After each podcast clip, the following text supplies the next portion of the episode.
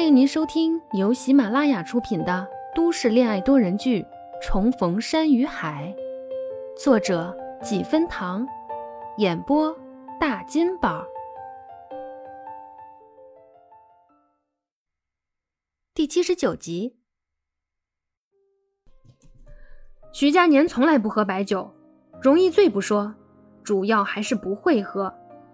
在初旭家，刚喝了一半，头就晕乎了。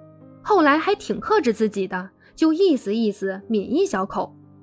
出门的时候酒劲儿有点上头了，可回去的路上，这小姑娘是不怕冷还是怎么回事儿？全程开着窗户，他靠在她身上也懒得动，吹了一路的风到家，反而有点舒服了。这会儿说不上是全清醒，至少还知道自己在做什么。不碍事儿。徐佳年回他，声音里都是男人的隐忍。而且我喝醉了，控制不住自己。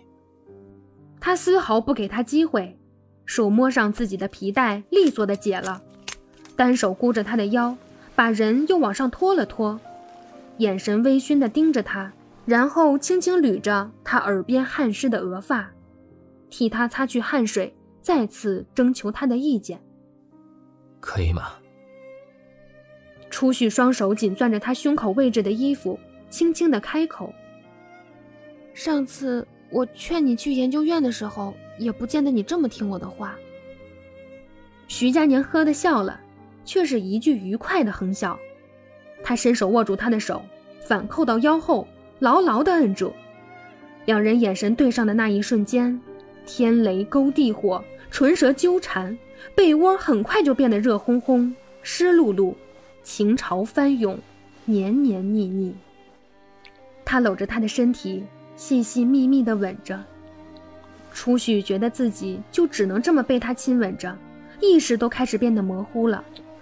渐渐的，心里最初那些对疼痛的恐惧也慢慢的消失了，只剩下失而复得，未来一片光明的感觉。是的，从此以后，我们再无生离。只有死别。早晨的阳光懒懒的从落地窗的楼花细缝中透了进来，映得一世的安好。徐佳年一向浅眠，天刚亮他就醒了，看着窗外逐渐天明，又看到小姑娘背着身安安静静的睡在自己的身边，内心被一种无法言说的喜悦充盈着。每天醒来，看到你和阳光都在。这就是我想要的未来。是的，这就是他想要的未来，有他，也有他。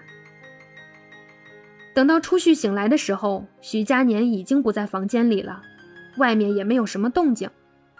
他探身去拿手机的时候，发现无名指上绕了发圈，是昨晚他快睡着的时候，徐佳年拉过他的手。把从他头上取下的发圈绕在了无名指上。初旭忍住心里的雀跃，看了好久，才穿好衣服下床。刚走了几步，就好像想到了什么，忙回身掀开被子，下一秒就有些呆住，脸瞬间就红了个彻彻底底。他赶紧把床单换下来，再看床垫时，已经欲哭无泪了。去洗的时候，他还悄悄地把床单藏在身后，可外面哪有徐佳年？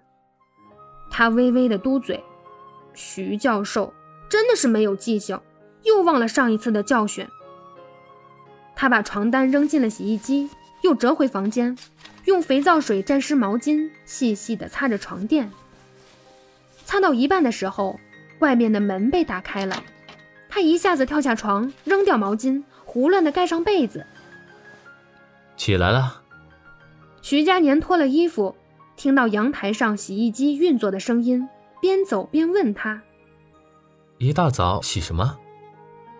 初旭犹豫了半天，还是说不出口。他盯着他看了一秒，又瞄了一眼只剩下床垫和被子的床，像是明白过来，似乎又想忍住笑的冲动，可是还是没控制住，很快就笑出了声音。不用洗，买新的就好。初旭瞪他，浪费钱。他笑得更明显了，搂住他，低声地说：“没事儿，昨天给你那张卡里好几十万，够你花的。”没错，昨天徐佳年给他爸妈的卡，出父出母怎么都不肯收，徐佳年也坚持不拿回来，最后还是先由初旭保管了。徐佳年牵起初旭的手，发现他的手指上还戴着他昨晚临时起意给他的发圈，虽然只绕了两圈箍着，但怕戴久了不好，刚想伸手摘掉，被他灵活的躲开了。初旭握住自己的手，背到身后。机警的问：“你想干什么？”徐佳年看他对一个发圈戒指都戒备森严的模样，心里柔软的一塌糊涂。他没说话，上前一步把他圈在怀里，在背后拉起了他的手。初旭想躲，被他强势的拉住，轻巧的把原先的发圈取下。下一秒，感觉有些冰凉的触感从指尖滑下来。一枚不大不小的戒指，完完整整的套在了他的无名指上。初旭有些呆住了，木讷的抬头寻着他的眼睛。他把他的手拉到面前，用自己的手指把他的无名指撑起来，低头吻了吻那枚戒指，才说：“我对欧辰不是很熟，早上的时间也比较赶，就到附近小店买了一个款式简单的银戒。”这不是求婚，只是时间比较急，暂时替代一下。他如同听不到一样，只是盯着自己的手指一动不动。真是很简单的银戒，没有任何的装饰，就只有素净的戒圈，一点都不符合初旭的品味。可不知道为什么，此时他看着真的是打心眼里的喜欢，而且莫名其妙的，眼泪开始哗哗的往下掉。徐佳年，你懂不懂浪漫？怎么就这样求婚了？我还没好好化个妆呢。徐佳年温淡从容的笑着。我刚才说了，这不是求婚，只是送个戒指，别心急。你见过谁求婚是站着求的吗？初旭又是哭又是笑的，根本接不上他的话。他拿手擦去他眼角的泪，低声说：“昨晚我原本是想等结婚后的。”怀里的人却笑了，明显不相信。昨晚的他真是一言难尽。笑什么？我是真的。他憋住笑，一本正经的点头，然后又伸出戴着戒指的手，在他额前颇为得意的晃了晃。在我心里，昨晚我们已经结婚了。说完，两人又都笑了。窗外的阳光温暖柔和，一如两人当时的心境。